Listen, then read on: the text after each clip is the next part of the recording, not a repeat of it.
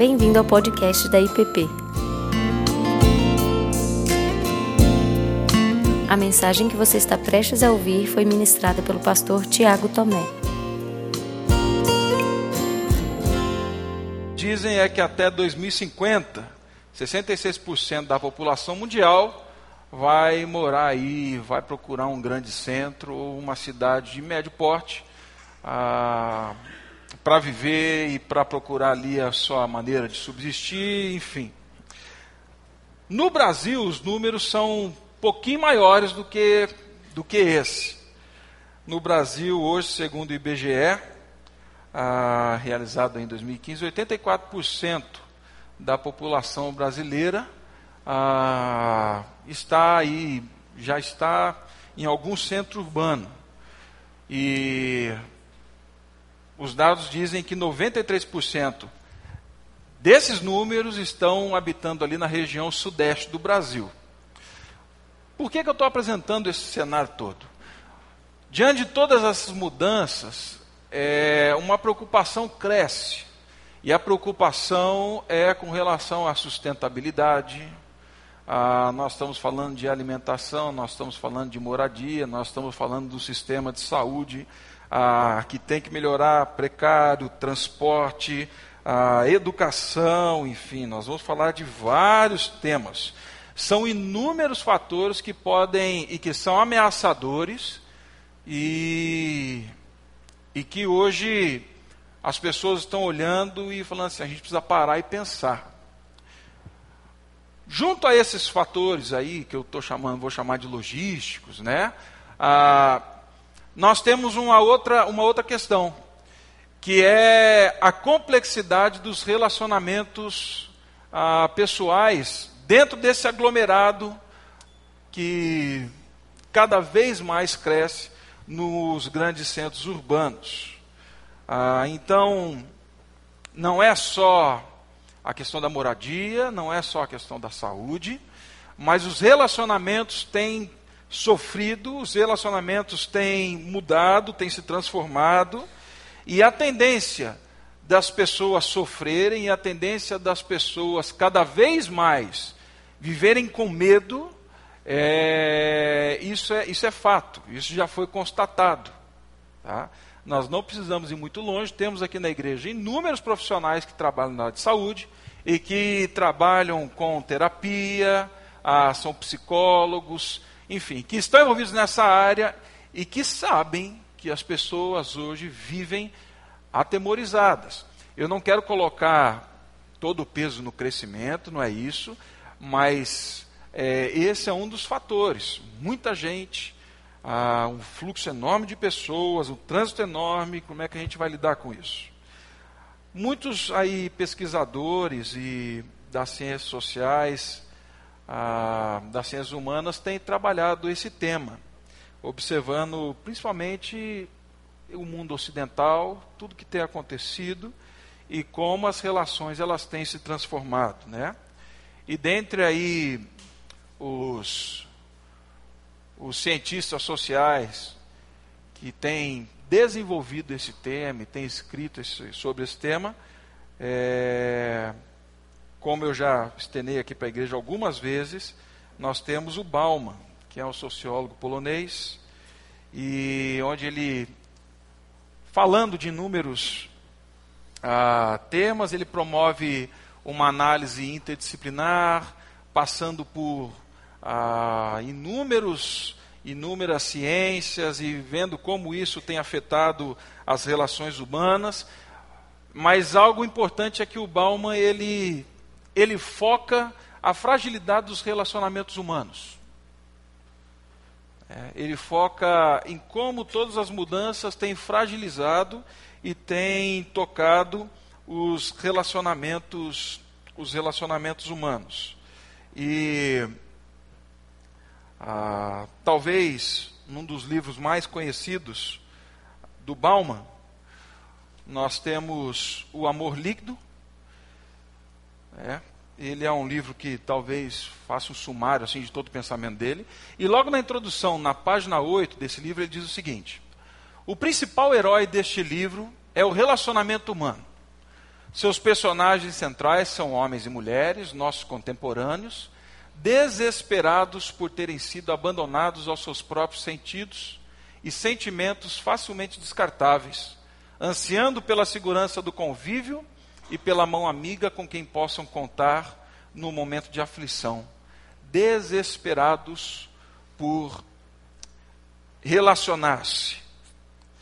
Essa afirmação nasce como fruto de observação desse cientista, e não só dele, mas de muitos outros pares, como Lipovetsky e outros mais, que têm trabalhado a fragilidade dos relacionamentos humanos e o medo em que as pessoas têm sido envolvidas dentro do caos urbano. E hoje, para o nosso tema, é, eu quero destacar somente duas perspectivas que o Bauman apresenta dentro dos seus escritos. Certamente, é, esses dois temas não, eles não, ah, eles não fecham, eles não são a totalidade daquilo que causa esse medo das pessoas viverem e do medo da descartabilidade, mas são fatores que têm ah, tomado proporções assim gigantescas dentro dos nossos, das nossas cidades. Ah, o primeiro deles, que Bauman ele traz dentro dos seus livros, é que nós somos uma geração de consumo e de descarte. Segundo Bauman, ele, as nossas relações elas se tornaram processos para adquirir bens ou para alcançar os nossos objetivos. Com isso, então, nós coisificamos as pessoas, nós produtificamos as relações. Alguns, nesse processo, se deixam esvaziar dos afetos, ah, das relações de pertencimento, na medida em que olham para os relacionamentos e só veem nele a possibilidade de crescimento, de rendimento, de benefício pessoal. E aí, convicto desse fato, ah, o Bauman ele investe no livro, se eu não me engano, são 209, 210 páginas, ah, abordando especificamente o tema do consumo dos relacionamentos. Onde ele vai dizer para mim e para você que as pessoas se tornaram mercadorias. E nesse livro, ah, o que chama a atenção não é o simples fato de nós sermos consumidores, porque isso é fato. E até certo ponto isso é natural, nós consumimos mesmo, nós produzimos e consumimos, tá, isso está certo. O que ele vai apontar é que esse consumo exagerado e essa maneira de viver de consumo dentro desse ambiente urbano, ah, ele se associa com a felicidade na medida em que eu consumo mais e na medida em que a minha satisfação ela se intensifica quando eu compro, quando eu consumo, quando eu uso e descarto aquilo sem preocupar com o fim ou com o destino daquilo que eu consumi. Então, o problema é a felicidade ligada a uma satisfação instantânea, rápida, momentânea, ah, em que eu preciso comprar e descartar algo logo, porque senão eu fico privado das possibilidades e das novidades. E aí então, afirmando que a economia financeira ela é reflexo da nossa economia relacional, ele vai dizer para mim e para você que consumir é investir na aflição social de si mesmo. Nós consumimos porque nós estamos aflitos. Nós consumimos porque nós estamos aflitos e nós precisamos de algo que gere em nós o sentimento de pertencimento, algo que nos dê segurança e que nós não estamos encontrando. E aí ele diz assim nesse livro: os membros da sociedade de consumidores são eles próprios mercadorias de consumo. E é a qualidade de ser uma mercadoria de consumo que os torna membros autênticos dessa sociedade tornar-se e continuar sendo uma mercadoria vendável é o mais poderoso motivo de preocupação do consumidor. Acho que vocês já ouviram essa frase, né? Você, você é o seu negócio, você é o seu produto. Né? Isso está em moda. As pessoas estão escrevendo muito sobre isso. Né? Ah, é o mais poderoso motivo de preocupação do consumidor, mesmo que em geral latente e quase nunca consciente. As pessoas têm consciência disso ou não, mas elas caminham ah, nessa realidade. E um outro fator apontado por ele ah, em seguida, esse livro, como eu já citei, é a descartabilidade das pessoas. Né? Nós, assim como descartamos produtos, descartamos os relacionamentos. E com isso as pessoas vão ficando com medo. Com isso as pessoas vão ficando com medo de serem isoladas, deixadas, de serem esquecidas, ah, porque permanecer com uma única pessoa, num casamento, numa amizade, enfim, isso me priva das possibilidades de eu ser feliz e aproveitar todas as outras coisas que estão à minha volta. Ao mesmo tempo que eu busco a minha felicidade, eu cavo a minha própria cova. Eu não posso me privar. E aí, ele vai então a dizer para mim e para você que a excitação com as coisas novas que nós temos, ela se mistura com a excitação que nós temos por descartar, por jogar fora. O segundo ponto que ele enfatiza dentro dos escritos é o consumo e o descarte. Opa, desculpa, não é isso não. É a virtualização da vida. Nós somos uma geração virtual. O pastor Davi já falou muito sobre isso, eu já citei algumas vezes a esse tema. E por geração virtual, ah, eu entendo que ah, nós estamos falando da vida, do comportamento, das atitudes, dos interesses gerais ah, que convergem para o ambiente virtual, em todas as suas esferas. O que, que eu estou querendo dizer com isso? Que a virtualidade da vida criou uma possibilidade que nós não tínhamos dentro das experiências humanas. Hoje nós temos acesso a inúmeras informações. Hoje você não precisa fazer uma viagem para visitar, por exemplo, o Louvre, um dos maiores museus e o mais cobiçado dos museus. Hoje você não precisa aguardar o jornal chegar na sua casa para você ter às 6 horas da manhã as informações do que está acontecendo do outro lado do mundo. Hoje você não precisa sair de casa para fazer as suas compras, escolher o produto que você quer, da forma que você quer e que horas ele chegue na sua casa. Hoje as pessoas elas se conhecem pela internet, elas namoram pela internet, elas noivam pela internet e elas só se encontram porque não tem jeito, né, ainda. É? Mas vai chegar alguma hora em que eles vão dar um jeito de casar pela internet e seguir a vida pela internet. O mundo virtual proporcionou uma vida que nós não imaginávamos. Não, não temos ideia sobre isso. Qual é a questão que envolve essa geração virtual? O Rômulo, acho que ontem, ele postou um texto pequeno no Instagram falando dos benefícios que nós temos com a geração virtual. E ele fala assim: o problema não é a virtualidade. E eu concordo com ele, concordo com o Balma quando ele diz isso. O problema é a forma como nós nos entregamos a essa realidade e a forma como nós deixamos que essa realidade virtual defina a nossa experiência relacional. Esse é o grande problema. Esse, para mim, é o ponto-chave. E eu não coloquei aqui uma outra citação do Bauman, mas que eu vou ler rapidamente, porque era muito longa, e aí eu fui cortando.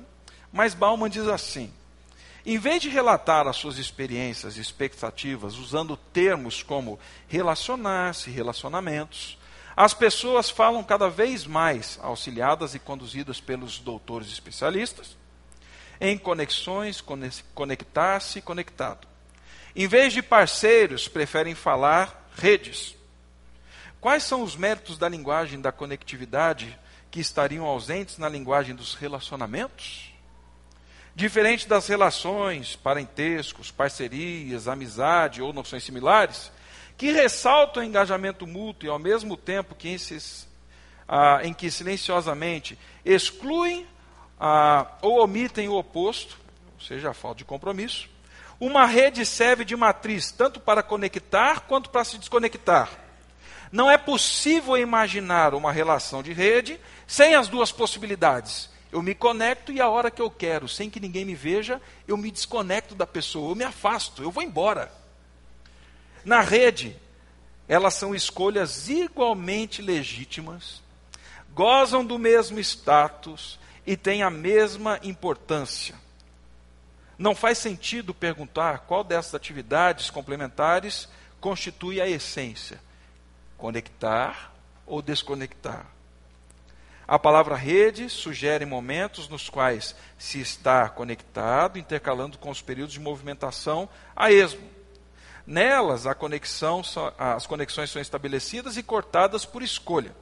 A hipótese de um relacionamento indesejável, ah, mas impossível de romper, é o que torna relacionar-se a coisa mais traiçoeira que se possa imaginar. Mas uma conexão indesejável é um paradoxo as pessoas podem ser rompidas, os relacionamentos podem ser rompidas e o são, muito antes de começar a detestá-lo. Estou acabando a citação aqui, tá, gente? Elas são relações virtuais.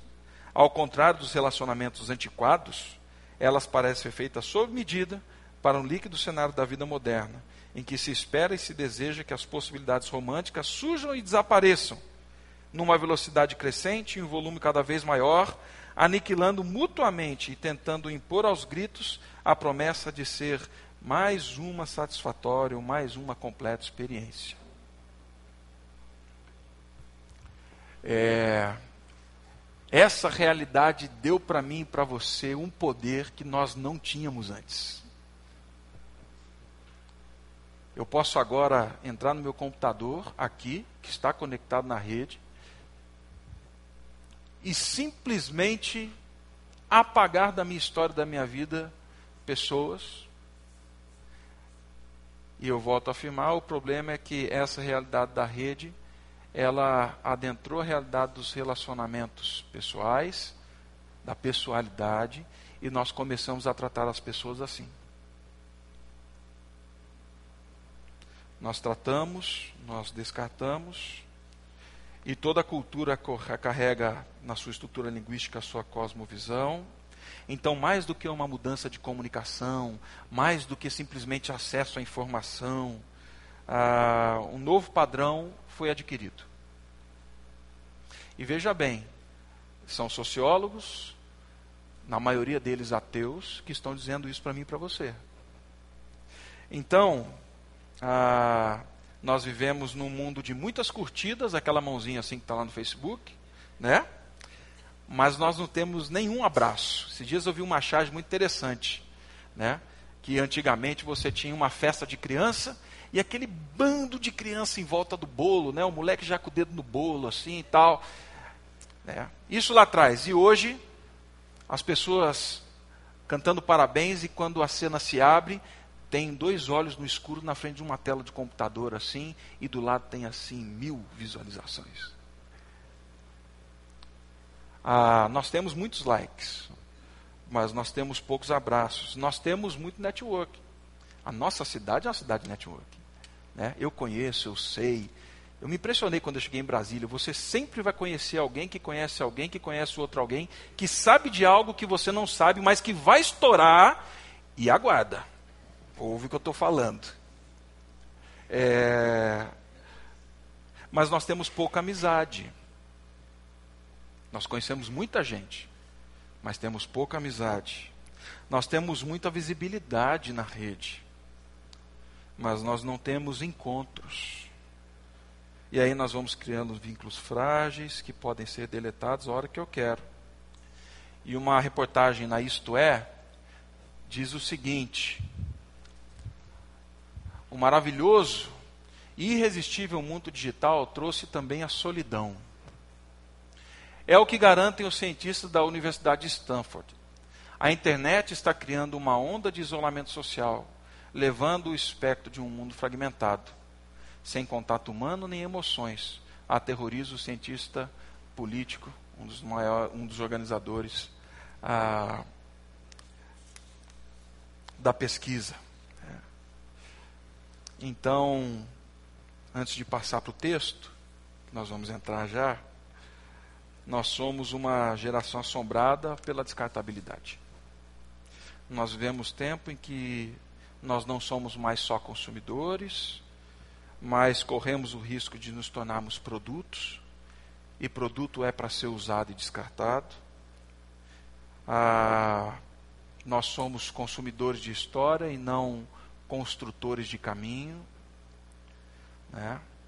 E eu creio que a realidade do texto que nós lemos inicialmente, João, ele nos dá um bom caminho, um bom caminho, para respondermos a essa questão que envolve a nossa geração, que envolve a nossa sociedade.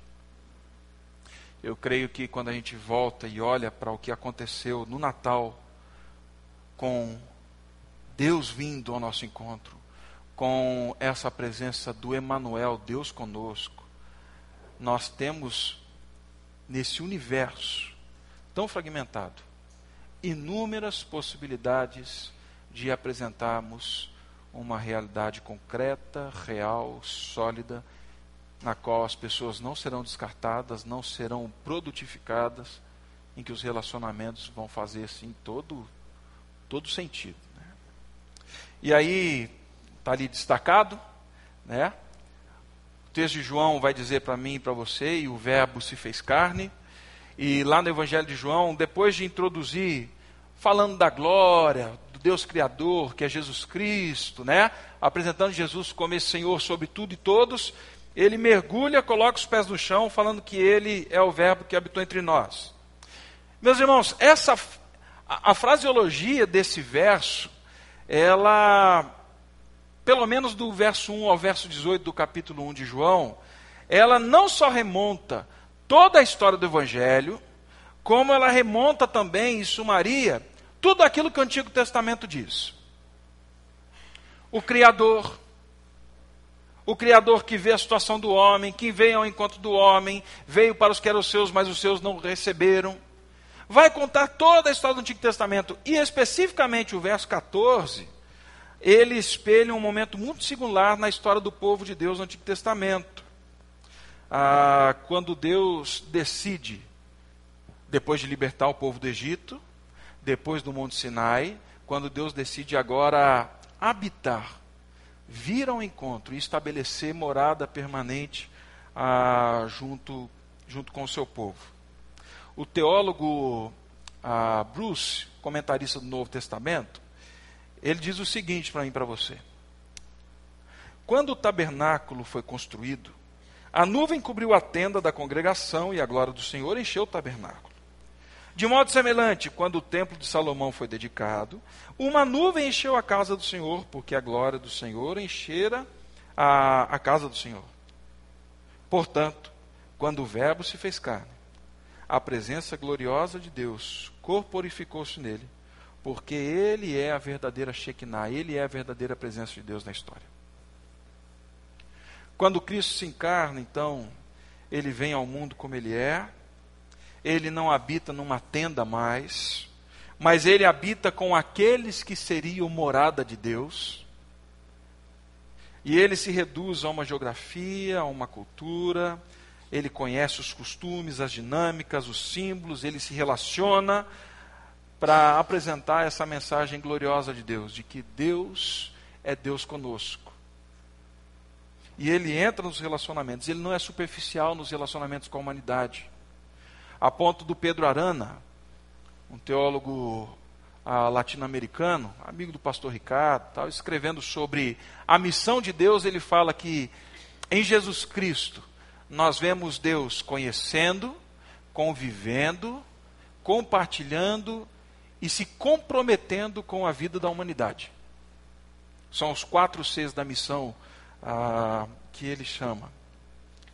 E aí então Jesus ele não se ele não deixa de ser quem é, mas ele se limita para manifestar essa presença de Deus. E aí, então encarnando, nascendo bebê, ele conheceu a realidade da geração dele. E conheceu a realidade da relação humana ah, num tempo de descartabilidade das relações, e num tempo onde as pessoas também estão fragilizadas na sua espiritualidade,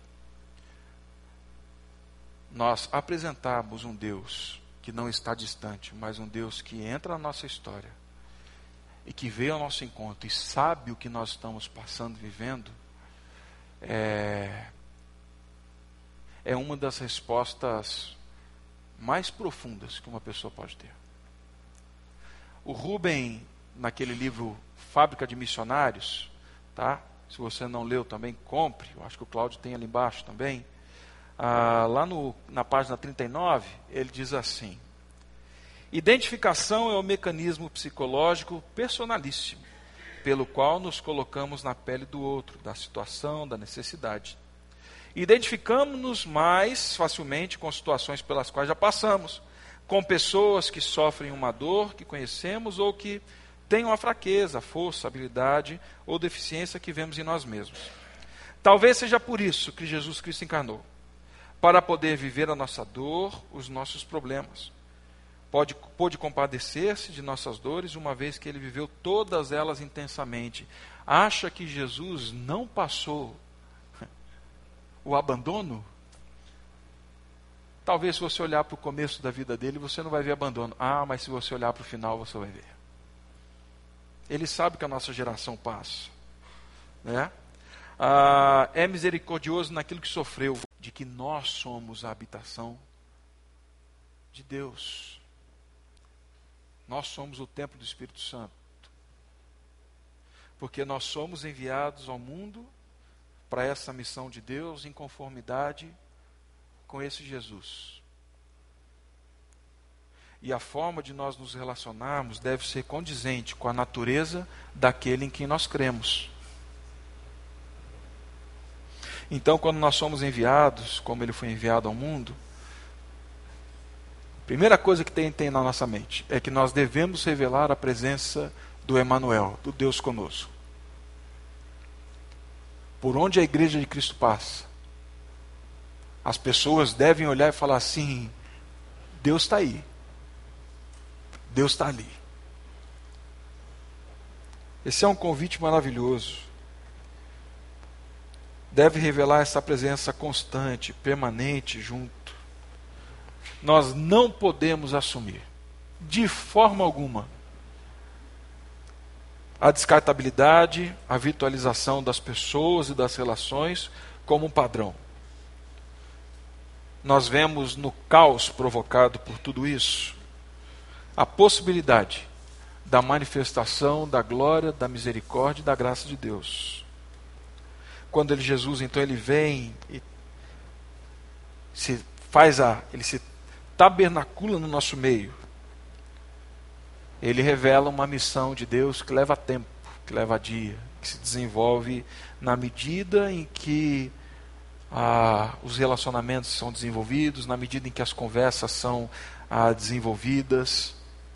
É diferente de uma geração que se relaciona para o benefício próprio ou se relaciona para construir um degrau, enfim, para conseguir alguma outra coisa.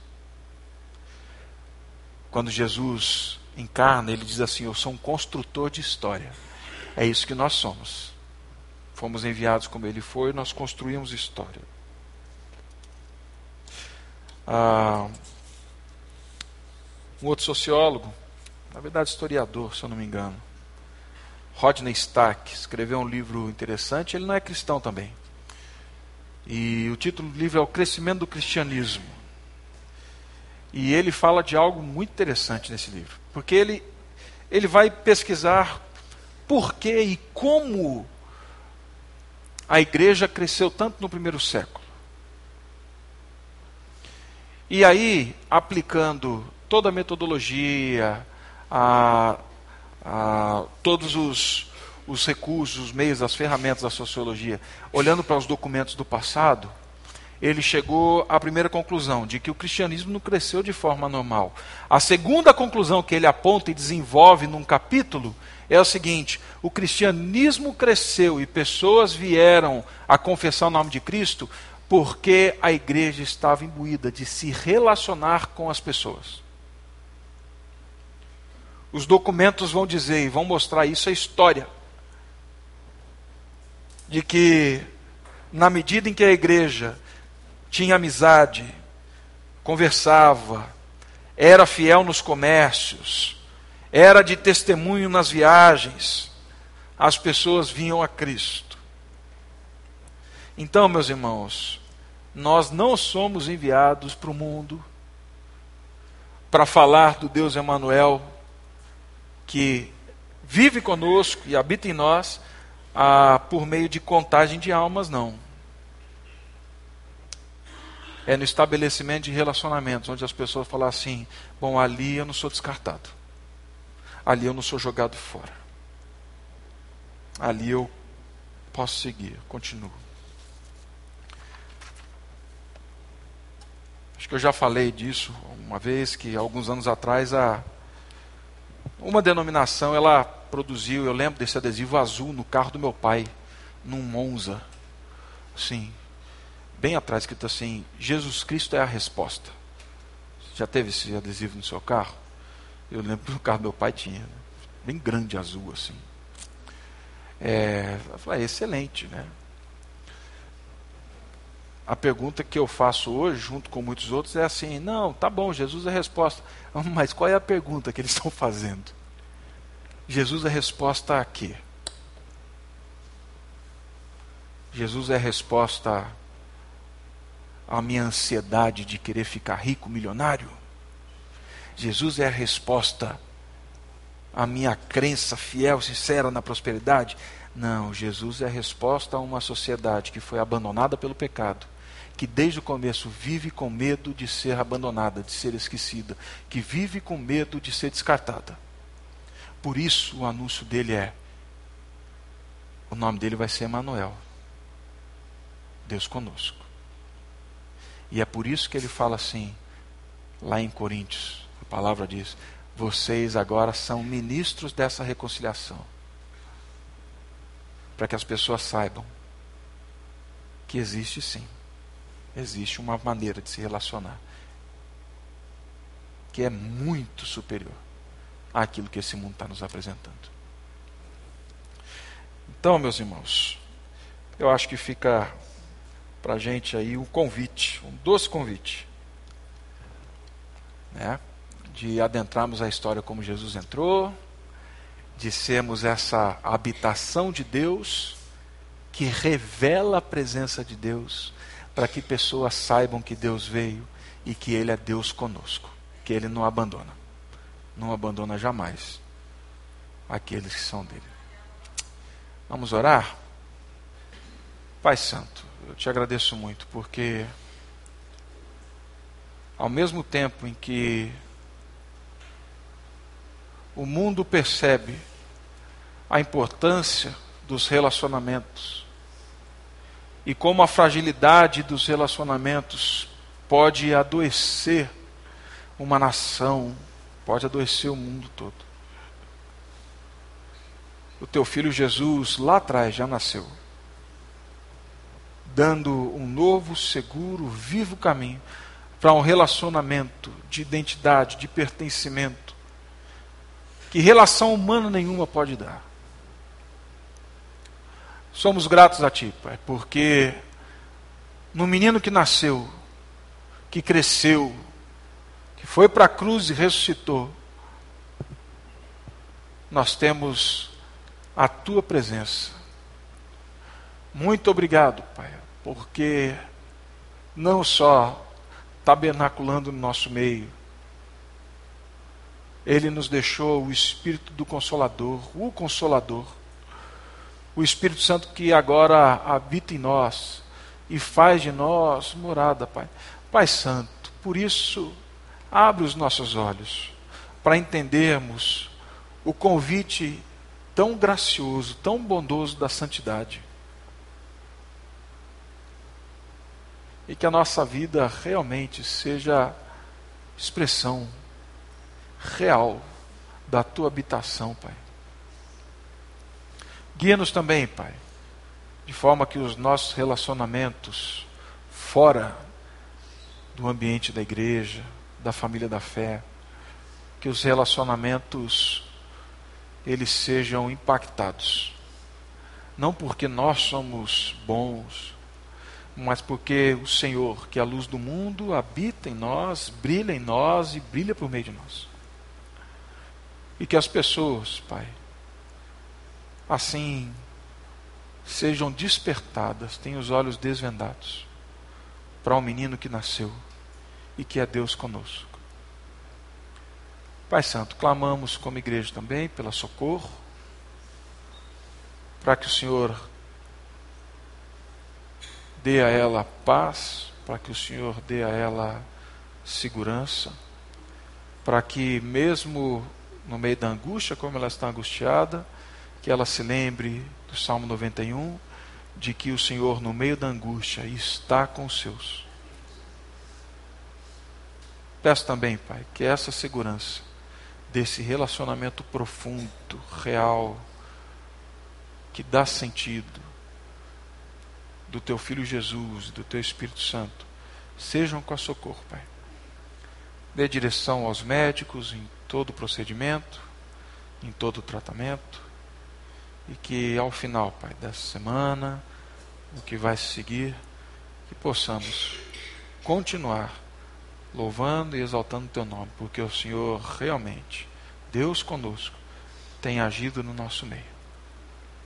Assim, Pai, despede-nos em paz para as nossas casas e traz-nos de volta à noite para um momento de culto, onde nos reuniremos em Teu nome e que o Senhor nos abençoe, Pai. No nome de Cristo. Amém. Amém, meus irmãos. Você acabou de ouvir o podcast da IPP. Para saber mais, acesse nossa página em www.ippdf.com.br.